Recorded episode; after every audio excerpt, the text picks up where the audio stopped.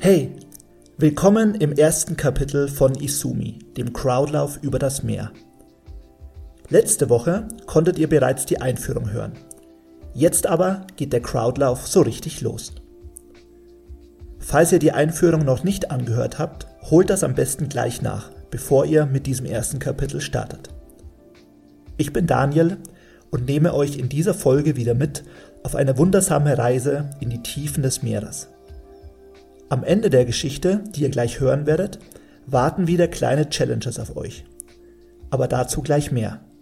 Jetzt erstmal viel Spaß mit der Story von Kapitel 1.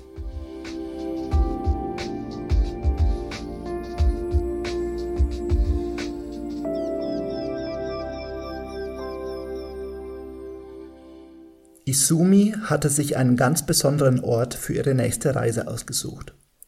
Das Tiefsee-Aquarium The Ark. Ein bogenförmiger Hightech-Bau, der fast vollständig aus nanobeschichtetem Spezialglas bestand. Er lag mitten im Meer in knapp 1000 Metern Tiefe. Von dort aus konnte man die Tiefsee erleben wie nirgendwo sonst. The Ark war ein Ort, der erst vor wenigen Jahren errichtet worden war Anfang der 2060er Jahre. Er war ein Mahnmal, das die Menschen für immer daran erinnern sollte, wie vielfältig und bedeutsam die Tiefsee war, als Lebensraum für seltene Tierarten und als komplexes Ökosystem. Noch vor gut 30, 40 Jahren hatten die Menschen durch invasiven Tiefseebergbau große Teile der Ozeane ausgebeutet und zerstört. Doch dann verschlechterte sich der Zustand der Weltmeere dramatisch, und die Menschen sahen ein, dass sie so nicht weitermachen konnten. Schutzzonen wurden geschaffen. Die Tiefsee erholte sich und erstrahlte bald wieder in neuem Glanz, was von The Ark aus wunderbar zu beobachten war.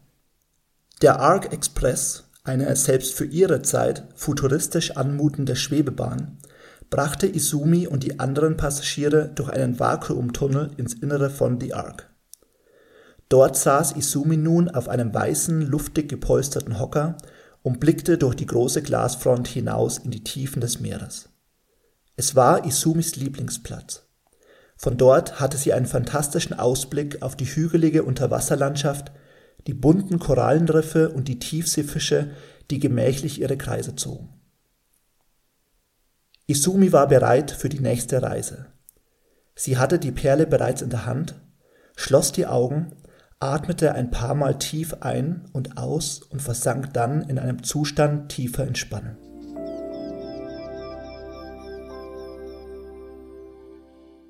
Alles um sie herum polterte. Bam, bam, bam. Die Perle wurde von einer Seite der Muschelschale zur anderen geschleudert. Das passierte nicht zum ersten Mal, sie kannte das bereits, und dennoch machte es ihr immer wieder Angst, wenn es geschah. Die Muschel behauptete immer, da draußen gäbe es nichts. Aber wenn da draußen nichts ist, woher kamen dann diese Erschütterungen? Als die Perle die Muschel erneut darauf ansprach, blieb diese einfach stumm und schwieg. Das machte die Perle rasend. Plötzlich, bam, traf ein unerwartet harter Schlag die Muschelschale. Der Schlag war so stark, dass die Schale in zwei Hälften zerbrach. Eine Katastrophe. Alles ging ganz schnell. Für den Bruchteil einer Sekunde sah die Perle noch, wie sich die Muschel reflexartig an einem Stück der völlig kaputten Schale festsaugte. Die Muschel warf der Perle einen panischen Blick zu, dann driftete sie davon und verschwand in einem Strudel aus Luftblasen. Auch die Perle wurde hinfortgerissen und sah nur noch Dunkelheit.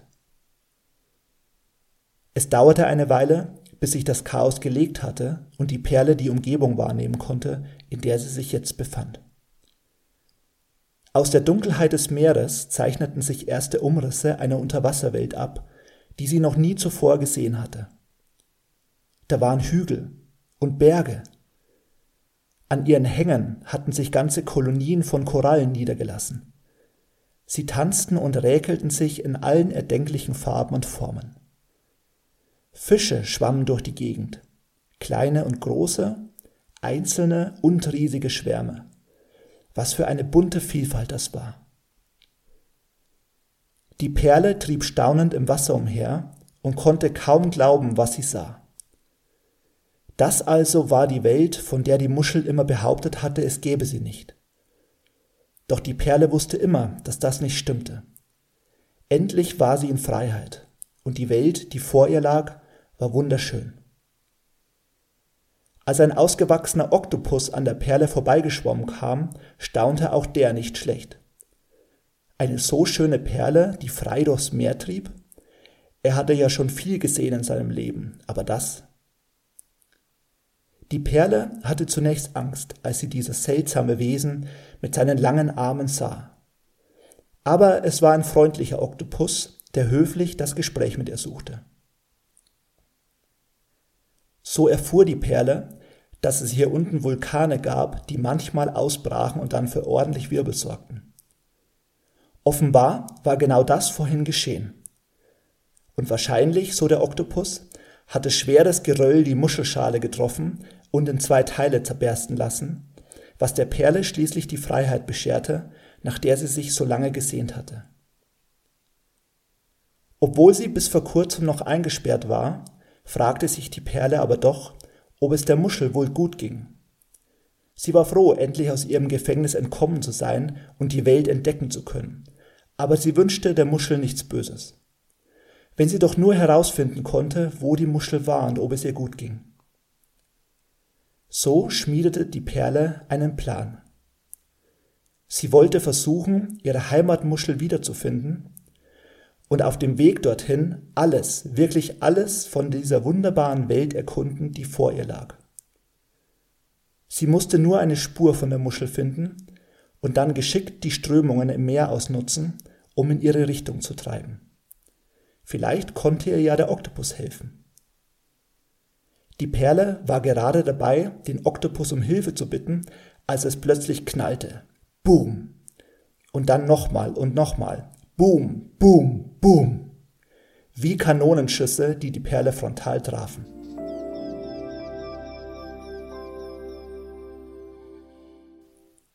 Isumi schreckte hoch. Sie war zurück in die Ark. Mit aufgerissenen Augen saß sie da. Hatte sie geschrien? Sie schaute sich um. Es waren nur wenige andere Menschen mit ihr hier, und die beachteten sie nicht weiter. Glück gehabt. Ihre Reise hatte ein jähes Ende gefunden. Was war bloß geschehen? Isumi versuchte sich krampfhaft an die letzten Sekunden vor dem Aufwachen zu erinnern. Hatte sie vielleicht doch irgendetwas wahrgenommen, das ihr einen Hinweis gab, was passiert war? Ein Bild, ein Geräusch, irgendetwas? Das Einzige, woran sie sich zu erinnern glaubte, war eine vage Form, eine Art hm, Dreieck, leicht gebogen, eine Flosse vielleicht? Isumi atmete tief durch.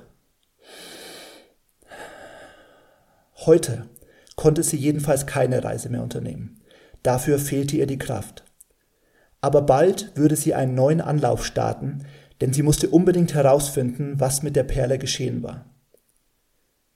Isumi warf in die Ark noch einmal einen Blick hinaus in die Tiefsee in diese Welt, die voller Wunder war, bunt und vielfältig. Sie liebte es, diese Tiefe zu spüren und das Leben, das hier unten stattfand. Leben, das vor Jahrzehnten beinahe ausgerottet wurde und sich dann doch wieder seinen Platz in dieser Welt zurückerobert hatte. Das war das erste Kapitel von Isumi, dem Crowdlauf über das Meer.